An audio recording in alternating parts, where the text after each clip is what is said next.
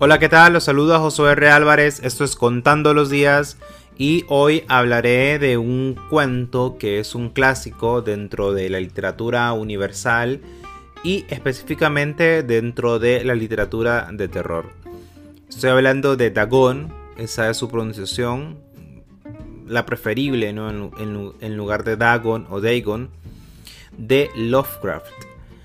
Eh, es un cuento que la verdad genera mucha tensión desde el aspecto psicológico y construye muy bien esas escenas más que de terror diría yo incómodas.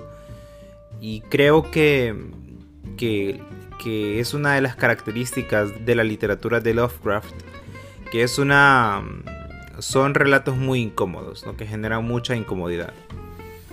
Eh, la historia eh, nos presenta a un marino, él dice que es un, marino poco hábil, ya desde el principio nos anticipa lo que, lo que sucederá y nos pide que, que no lo juzguemos por, por, lo que hará, por, por quitarse la vida. Eh, él naufraga, despierta en, en una ciénaga con un olor a pescado que es muy característico de, estos relatos de, de terror, específicamente de los de Lovecraft. Y él no sabe qué hacer en medio de esa ciénaga, no ve otra cosa más que eso. Me recuerda mucho a esta, esta película de Stephen King en, en La hierba alta, ¿no?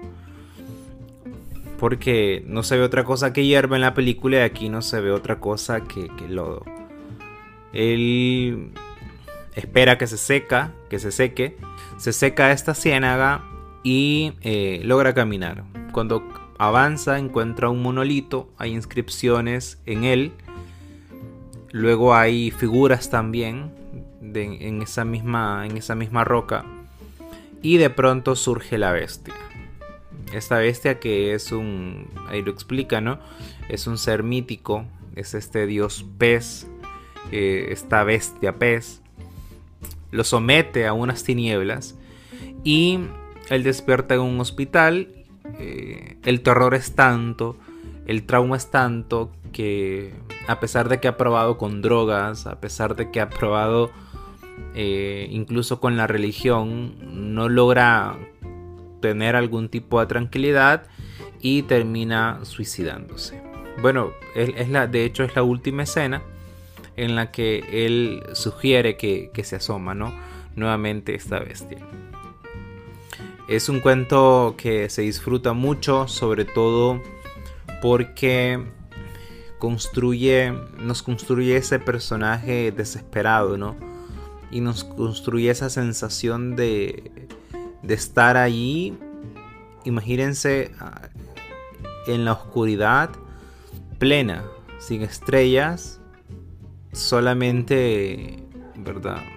Acompañado de, ese, de ese vacío y de, esa, de esos olores, ¿no? De esos eh, sonidos también, ¿no? Hay una especie de, de incomodidad.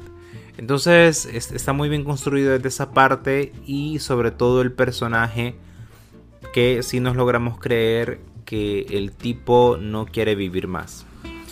Porque entiende que vivir más es seguir recordando esa situación. Y hay algo, bueno, el monolito obviamente debe ser filisteo, de eso no me queda ninguna duda. Y esas son referencias que siempre se agradecen, ¿no? De hecho también en, en la hierba alta hay un monolito. Hay bastantes eh, situaciones eh, parecidas. Obviamente la hierba alta es otra historia. Y eh, el, cuento, de, de, verdad que cuando se lee, se entiende por qué es una obra maestra. Busquen el cuento, léanlo, juzguenlo y nos escuchamos mañana. Chao.